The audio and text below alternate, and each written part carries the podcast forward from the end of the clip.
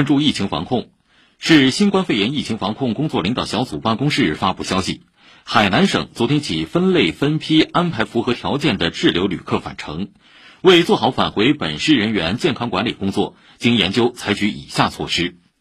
一、来自或途经海南省疫情高中风险区及其所在县市区域范围内人员暂不返沪；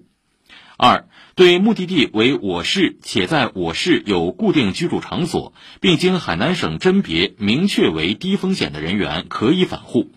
返沪后实行三天集中隔离医学观察加四天居家隔离医学观察。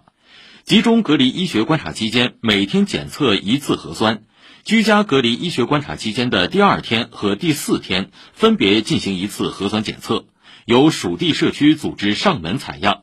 如不具备居家隔离医学观察条件，采取集中隔离医学观察。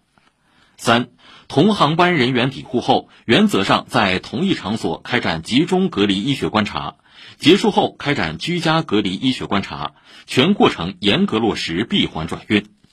四，后续我市将根据疫情趋势和防控要求，动态调整相应管控措施。